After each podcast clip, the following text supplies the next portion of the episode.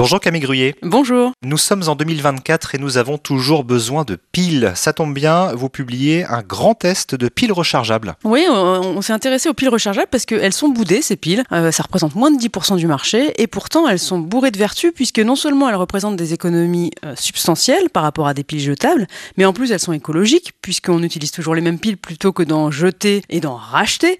Euh, donc ça nous a paru intéressant de les comparer. Il y a énormément de fabricants de piles rechargeables et toutes leurs piles ne se valent pas. Et comme pour les piles jetables, il y a plusieurs euh, familles de piles rechargeables. Oui, effectivement, il y a notamment les deux plus fréquents, hein, qui sont les, petits formats bâtons qu'on connaît tous, qu'on a tous à la maison, les double A et puis les triple A. On a testé ces deux-là sur, euh, bien sûr la, le fait qu'elles soient euh, ou pas vendues prêtes à l'usage, est-ce qu'elles tiennent la charge, est-ce qu'elles se déchargent toutes seules, et puis combien de temps avant qu'elles atteignent 90% de leur capacité, 80% de leur capacité, etc. On a mené voilà, des tests très précis pour aboutir à des résultats qui font qu'on peut dire qu'on a des très bons modèles, pas forcément les plus chers d'ailleurs, chez Panasonic ou chez Ikea euh, pour les, les, petits bâtons, et puis euh, chez Duracell, chez Philips ou encore chez Varta pour les, les, bâtons un peu plus gros. Et Camille, quand on a recours à ce type de piles, on est sûr qu'elles vont marcher partout? Alors on est sûr qu'elles n'endommageront rien. Euh, elles peuvent pas abîmer vos appareils, néanmoins elles peuvent ne pas fonctionner idéalement dans votre appareil. Pour des histoires de voltage, hein, les piles rechargeables ça n'a pas tout à fait le même voltage que des piles jetables. Si vous avez un appareil avec plusieurs piles, mettons un jouet avec 8 piles, eh bien le, la somme des voltages sera peut-être insuffisante pour le faire fonctionner. C'est un peu technique. Grosso modo, ce qu'il faut retenir,